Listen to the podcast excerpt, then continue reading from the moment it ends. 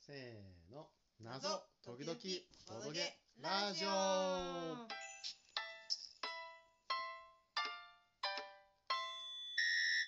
第94回今回は末ネズミをお送り差し上げます、えー一人じゃ生きられない、うん通称ひといきさんの、うんえースマート500ゲームズと呼ばれる、まあ、500円ゲームシリーズの、うんえーこれはまあ第19弾に相当19するわけだなんですけれども、すごいねいっぱい出たねあそうだな、あの、ひといきさんだけが作ってるわけじゃなくて、まあ、いろんな人が、うんうんえー500円ゲームズを作りましょうという企画で、うんえーみんな必ずこの黒っぽいこう箱に入れて出すんだけれども、、えーそれの、まあ、19段目が、えー、ツネズミであると面白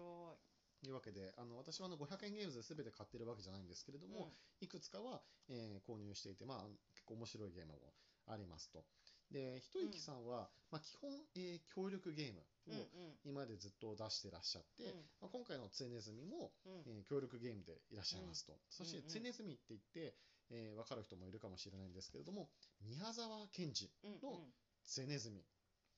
がモチーフになってますと、はい、え500円ゲームズさんってなんかこういう小説テーマやってたりしたっけそう米光あさんそねっちかはいそうかそう羅か生門とかワンワそうンカルだタとか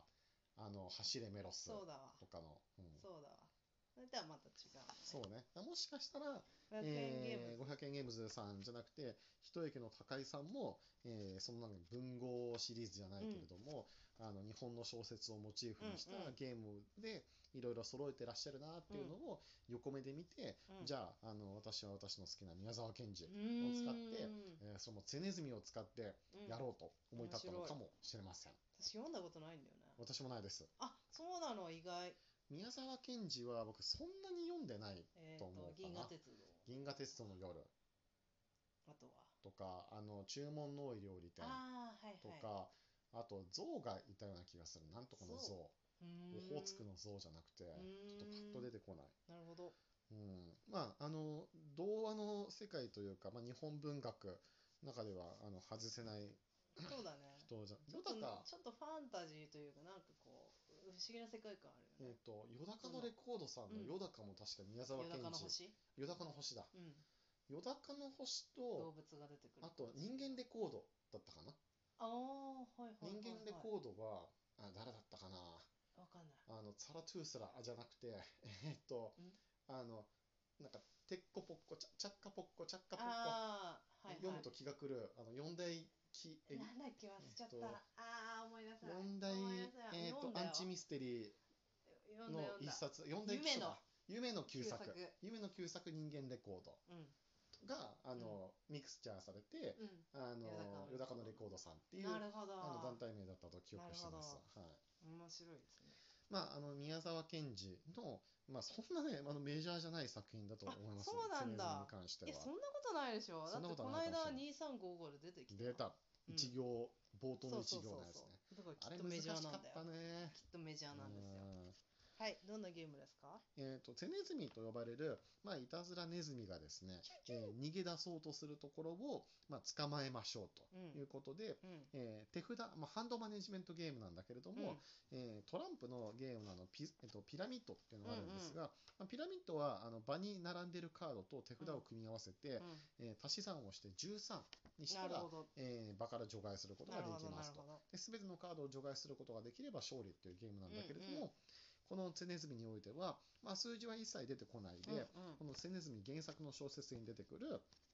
まあ、ものを組み合わせて、うんうんえーペアにしてゲームから除外にしていくと。なるほど例えばイタチさんカードはあのコンペイトーと組み合わせることによって除外できたり、うんうん柱さんカードは温かいものと組み合わせたりちりとりさんはモナカバケツさんは洗濯ソーダうんうとん組み合わせてゲームから除外していきますと、なるほどでこの手札と場札を使って、えー、場札並んでいるこのピラミッド上の、えっと、なんだいくつあるんだこれ15枚かなうん15枚のカードを全て、えーなくした時に、うんえー我々はゲームにネズ勝ミ利をしてこう捕まえられるツネズミを捕まえることがうでんきると。これ面白いよねこの縦にこうスネ面ズ白い面ミ白い面取り白い装置作うるんあのスマート500ゲームズの一つなのでこう箱のコンポーネントというかこの箱の決まっ形ってるんだよねていうのはフォーマットが決まってるんだけれどこの500円ゲームズの箱を見事こうネズミ捕りにうんうんなぞらえて、うんでこの高井さんがおそらくエッセンシュピールでこう買ってきたであろうこのうんネズミをここに入れて、うんとこれね上からこの箱をパパコーンッって閉めることによって閉めるこうネズミ捕捕れまえた発動ゼネズミ捕捉と捕まえたぞネズミ捕れさんひどいやひどいやうー悔しいネズミ捕れさんあんまりだが発動 すると多分原作の引用だと思うそうだと思うこそうだとの部思う、分はねそうだと思う面白いと思いますようん手ネズミは本当はいいやつだったに違いない。誰だって最初から悪い生き物はいない。ただ、イタチさんに難癖をつけた時点で、彼の運命は決まってしまったのだ。一度悪いことをしたら、転がり落ちるように悪いやつになってしまう。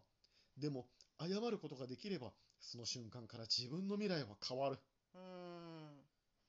ななんるかちほょっどといい話ですね。これいやこれ面白いのがさこの最初のプレイヤープレイヤーが誰になるかっていう話ですよあ宮沢賢治になるあ、あなたは宮沢賢治。そう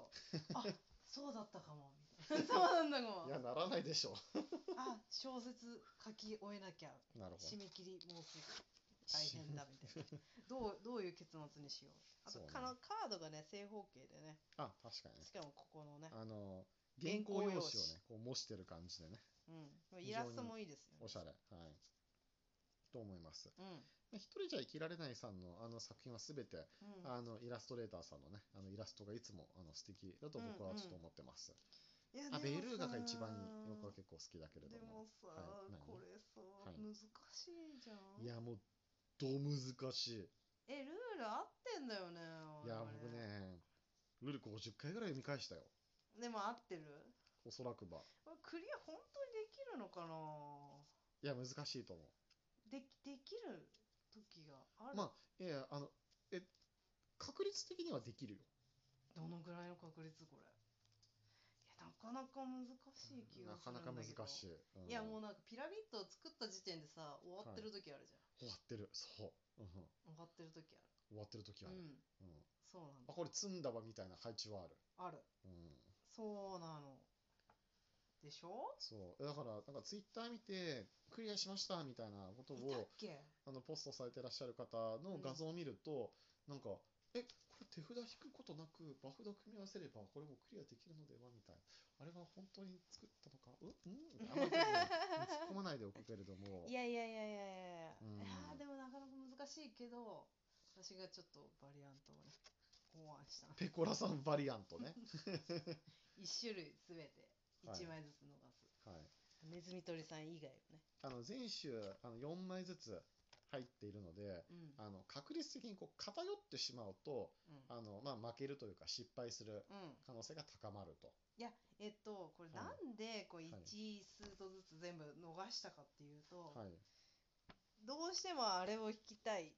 でもこれ